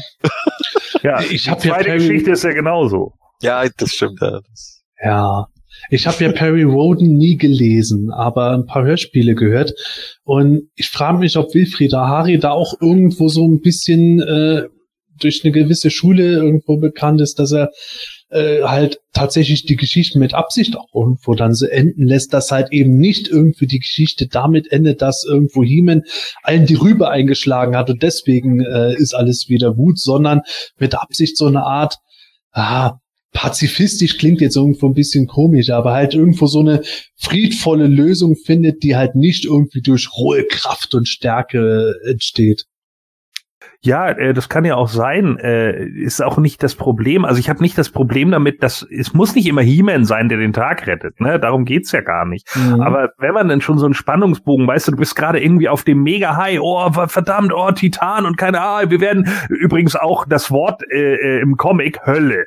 Ja, 25.000 Mal Hölle. Wir werden in die Hölle gesungen und die kommen aus der Hölle und überhaupt ist alles Hölle, Hölle Grayskull und bla. So, und dann wird er da irgendwie reingesogen, oh, hä, warum sind wir denn jetzt in einer anderen Welt? Ja, weil das so und so ist. Ende.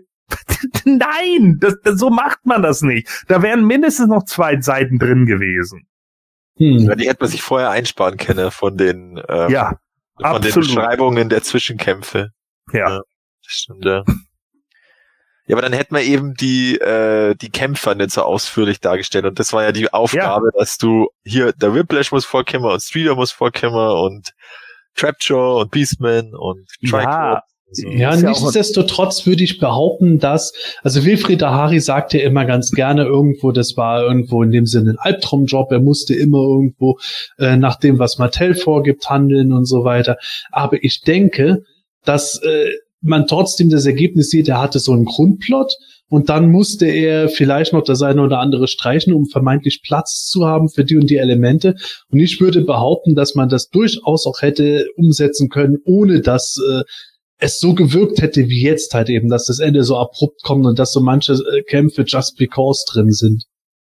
Ja, klar, logisch. Äh, also ich habe ja auch schon gesagt, also ich, ich finde, das, das äh, macht er dann in den späteren Ausgaben deutlich besser.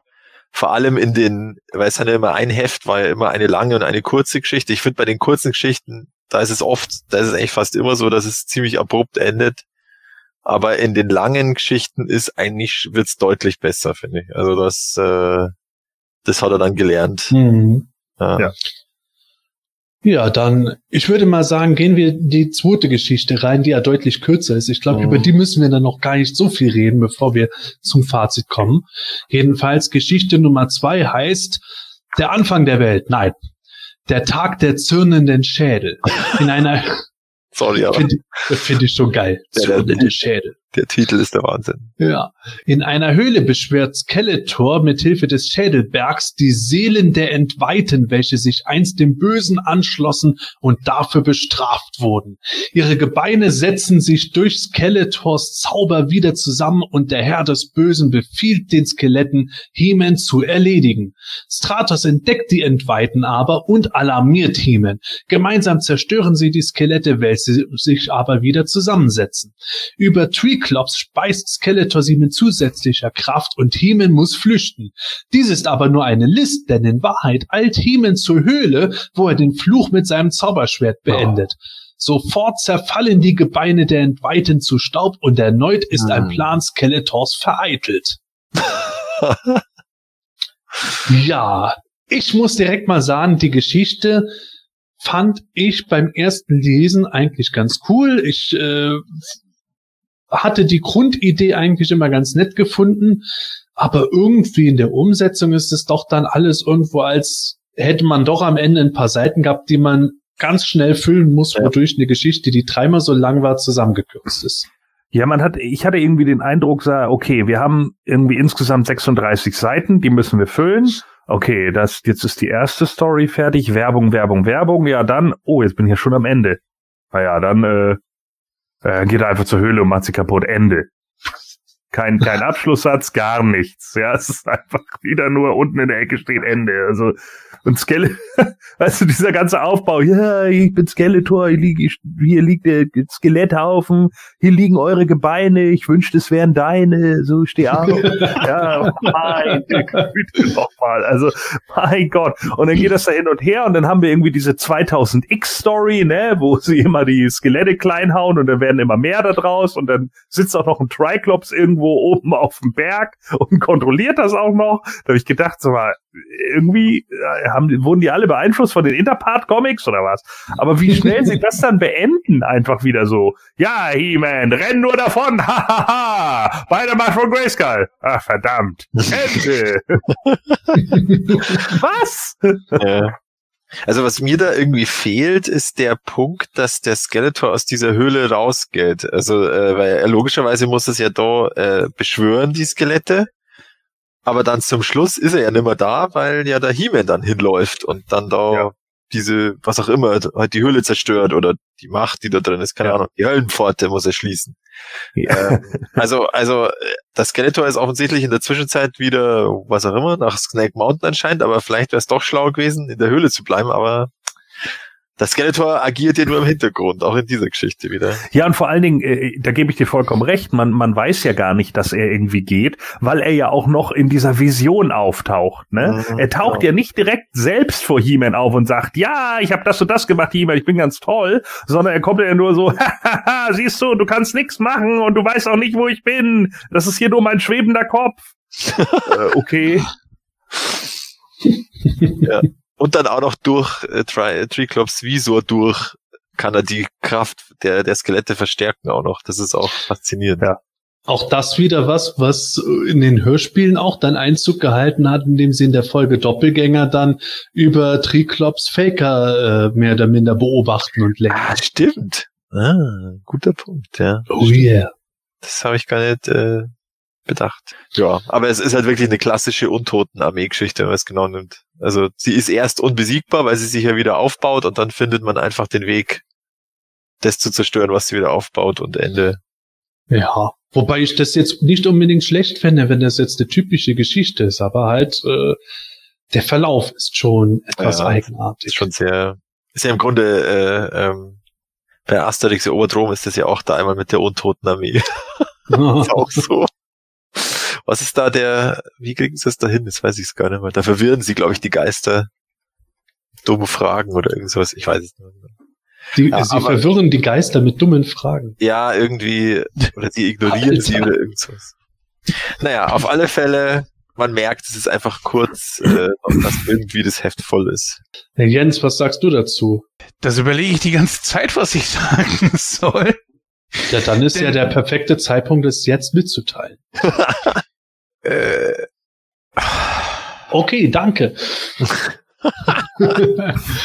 ich ich frage mal so, Jens. Wir haben eben diese lange Geschichte gehabt. Dann bekommen wir mehrere Seiten, in denen wir äh, überzeichnen und die ganzen Charaktere und Fahrzeuge und so vorgestellt bekommen. Und dann als nächstes sieht man Skeletor, wie er vor ja, diesen Skeletten steht und äh, die mangelnden Seiten werden gefüllt, indem Skeletor sehr umfangreich erzählt, was es mit diesen Skeletten auf sich hat. Und ja, was, sag, was sagst du dann zu der Länge von der Geschichte? Gleicht äh, der Inhalt der Sprechblasen das aus? nein. Also es wird sehr, es es wird zumindest einigermaßen gut beschrieben. Man wird neugierig, warum ist denn überhaupt dieser Flug da? Was ist das? Äh, Kann es irgendwie Skeletor selber auch noch gefährlich werden oder einen seiner Handlanger?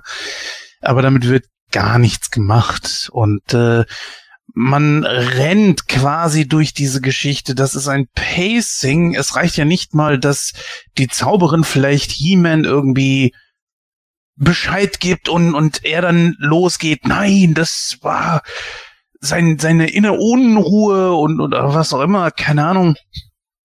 Also so auch völlig unausgegoren und ja gut, bei den Skeletten konnte He-Man dann wenigstens mal das Zauberschwert einsetzen. Okay, er konnte die dann die die Skelette zerhauen. Ja, hm, okay, das kann er natürlich nicht machen bei richtig lebenden äh, Lebewesen, aber naja gut. Vor allen Dingen auch äh, die Zahl der Skelette, die die variiert ja auch. In der einen hast du da irgendwie fünf oder sechs und dann hast du da irgendwie zwölf oder so, keine Ahnung. Wo Und kommen die auf dem anderen Bild hast du so ungefähr 60. ja, das, das macht irgendwo vorne und hinten keinen Sinn. Ja, es ist eine sehr, sehr einfache Geschichte, wie, was weiß ich, so Bazooka Joe Länge. ah ja, es, es ist nice, mal eben mal durchzulesen. Es muss ja auch nicht jede Geschichte super lange gehen. Und das ist ein verdammt einfacher Plot. Vielleicht hätte man ein bisschen von der Verschwörungs, äh, Verschwörungs, von der Beschwörungszeremonie ein bisschen was wegnehmen können. Äh, weil als Leser ist es mir natürlich egal, bei Skeletten, die nie wieder auftauchen, hat, hat das da mit denen auf sich, die sind verflucht, die sind tot und er, er holt es einmal wieder zurück. Und Punkt. Witzig wäre es gewesen, wenn es eine Folgegeschichte der ersten gewesen wäre, dass Skeletor die Gebeine der Anti-Weltbewohner mitgenommen hätte. Oder es wären die äh, Gebeine von Battlebones gewesen. Das wäre natürlich auch geil gewesen. Ja, ich glaube, da wäre es noch Nee, gab's noch gar nicht. Ja. Ja, ja, natürlich. Schade. Aber äh, was ich als gute Qualität, gute Qualität bei diesen Geschichten finde, ist, dass ähm, äh, die Landschaft so abstrus aussieht. Ich weiß nicht, ich habe immer so ein Fable dafür gehabt, wenn sie so eine Landschaft gezeigt haben, wo irgendwelche Felsformationen wie Pilze aus dem Boden kommen und dann über irgendeinen so schmalen Steinsteg gerannt werden muss, während unergründliche Abgründe darunter sind. Äh, das ist tatsächlich das, was mir am besten bei dieser Geschichte gefällt, die Landschaft. Ja, das muss man auch sagen. Also die Zeichnungen, die waren, die waren nicht schlecht. Auch die Skelette sahen schon ziemlich gruselig aus. Auch dass die Schädel von dem von Skeletor recht ähnlich sahen. Das war alles gut gemacht. Ich meine, äh, wenn du wirklich davor stehst und du, du hast nur, was weiß ich, drei Seiten oder so, was willst du dann großartig für eine Geschichte machen? Dann musst es halt eben sehr, sehr, sehr kürzen und dann nimmst du halt eben eine ganz einfache Geschichte, wie das He-Man in eine Bedrohung kommt, die aber auch leicht wieder zerschlagen kann. Und mehr hast du hier dann halt nicht. Ja, das klingt nach einem eher holprigen Start für diese Comics-Serie. Ja. Dann schließen wir das doch auch mal ab. Nicht mit dem Gewinnspiel, was es auf der vorletzten Seite gab, wo man unter anderem äh, den Namen von Man at Arms erraten musste, um dann äh, als, äh, als ersten Preis einen VHS-Rekorder für 1600 Mark yes. zu kriegen. Ja, und was hättest du dich ge geärgert als Kind? Wenn du den ersten Platz machst. Dann kriegst ja. du einen langweiligen VHS-Rekorder, wenn du eigentlich Castle Grayskull hättest haben. Ja. Ich wollte doch den Ja, aber Kind, der kostet 1600 Mark, das interessiert mich nicht. Wenn Oma mich fragt, willst du lieber Schokolade oder 5 Mark, nehme ich auch die Schokolade. Ja, genau. ja, aber unabhängig von diesem Gewinnspiel mit dem äh, Videorekorder und den viel wichtigeren Toys, die es zu gewinnen gab, kommen wir zum Fazit von diesem Heft. Matthias. Ähm, also ich habe ja keine Nostalgie äh, Brille beziehungsweise keinen Bonus für dieses erste Heft und darum, ja, wie wir schon angesprochen haben, es hat seine seine Schwächen. Man merkt, der der Wilfried Ahari muss sich erst an das Medium Comic gewöhnen, also wie er da die Texte schreibt oder wie er es unterbringt in den Sprechblasen. Ähm, er hat die Vorgaben von Mattel noch eingehalten, weil das hat er ja auch gesagt, dass es dann in den späteren Heften hat er es zwar zur Abnahme geschickt, aber was die dann angemerkt haben, hat er einfach nicht befolgt und dann hat es auch keinen mehr interessiert. Das war anscheinend auch von Vorteil. Und ähm, ja, es ist es ist eine coole es ist eine coole Variante von Master of the Universe Geschichten, aber es ist nicht die beste. Und deswegen würde ich sagen äh, drei, weil der Man at Arms kein Schnurrbart hat.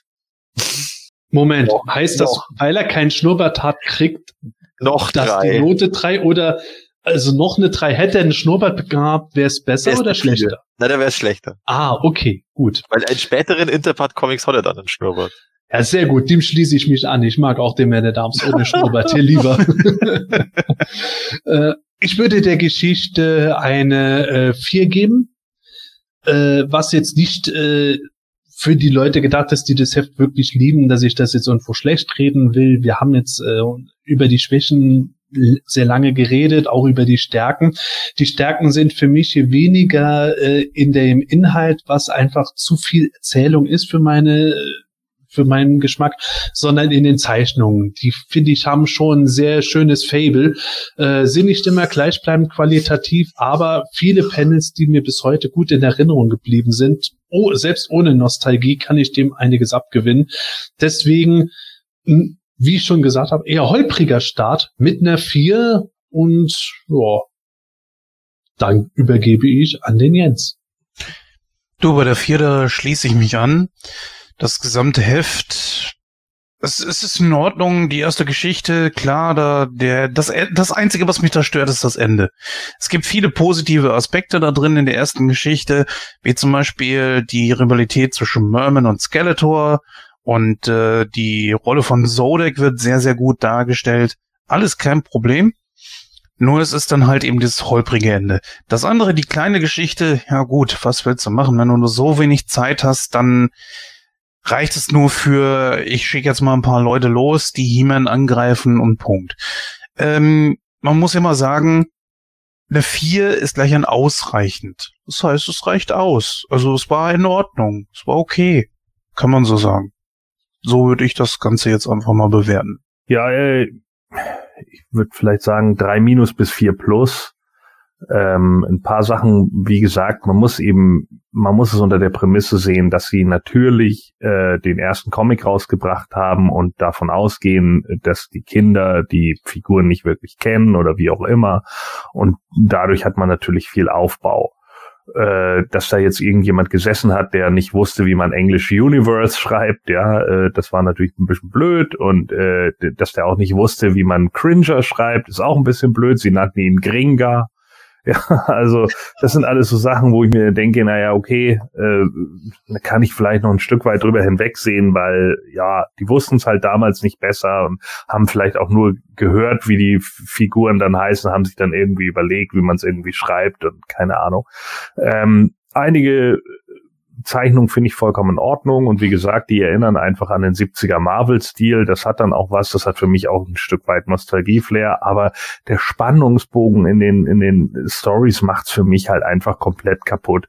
Also, dass, dass das dann so abrupt endet, während man vorher nur rumgeschwafelt hat, was auch teilweise echt ein bisschen langatmig und auch langweilig und redundant ist, ist halt einfach das Problem.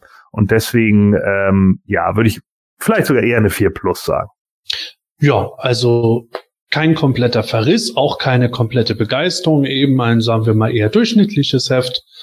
Da kann man doch eigentlich gut mit klarkommen, oder? Also, liebe Hörer, ich hoffe, ihr hattet Spaß an dieser Besprechung? Wenn ja, dann sagt uns bitte Bescheid, ob ihr weitere Interpart-Hefte hier im Podcast mal äh, besprochen haben wollt oder auch wenn ihr sagt, äh, wir sind genauso überlang gewesen wie die Geschichte in diesem Heft, dann sagt uns das auch gerne. Auf jeden Fall freuen wir uns auf euer Feedback und äh, mir bleibt nur noch zu sagen, Jens, vielen Dank, dass du dabei warst auch wenn ich dich trotzdem weiterhin hasse, weil du den Ultimate Warrior bekommen hast von Masters of the WWE Universe, der mir als einziges fehlt. Naja. ja, Aber er lohnt sich. Ja, eben drum. eben drum, verdammt nochmal. Ja, C'est la vie. Ich werde ihn auch irgendwann bekommen. Ich hoffe, ihr werdet auch in diesen Tagen immer noch viel Spaß haben. Macht euch gemütliche Stunden mit Netflix oder Disney Plus oder vielleicht sogar eurer Familie, kann ja auch sein. Ich mach's mit meiner auf jeden Fall auch. In diesem Sinne, tschüss, bis bald und gute Reise. Ja, also ich muss sagen, die Folgenaufnahme hat mir jetzt schon auch wieder ein bisschen geholfen, da jetzt ein bisschen Abstand zu gewinnen, weil äh, ja, Figuren sammeln und Comics lesen ist ja auch immer ein bisschen Eskapismus und so ein bisschen wenn wir es anders sehen und hören, ist echt nicht schlecht. Und ja, ihr könnt es natürlich auch regelmäßig äh, sehen und hören, wenn ihr uns abonniert auf YouTube oder folgt auf Facebook und auf Spotify. Wir sind ja auf diversen Plattformen verfügbar, steht ja auch immer alles auf den News äh, auf Planet Eternia. In diesem Sinne, alles Gute, bleibt daheim, wascht, die, wascht euch die Hände und bis zum nächsten Mal. Servus. Ja, ich mach's kurz. Tschüss, bis dann. Wir hören und sehen uns. Ciao, ciao. Ja, ich mache heute auch einen äh, kurzen Abschluss äh, mit, einem, mit einem kleinen Reim. Ich war mal an der Uni, verdiente dort einen Huni. Was war ich jetzt? Ein Master of the Uni-Vers. ah, okay. nein, bitte, nein. Ui. Das war's. Das war's. Das Hemanische Quartett. Präsentiert von planeteternia.de. In einer Höhle beschwört Skeletor den Schädel. Ach, nochmal von vorn. Ihre Gebeine setzten sich durch. Mensch, nochmal. Das Hemanische Quartett. Präsentiert von planeteternia.de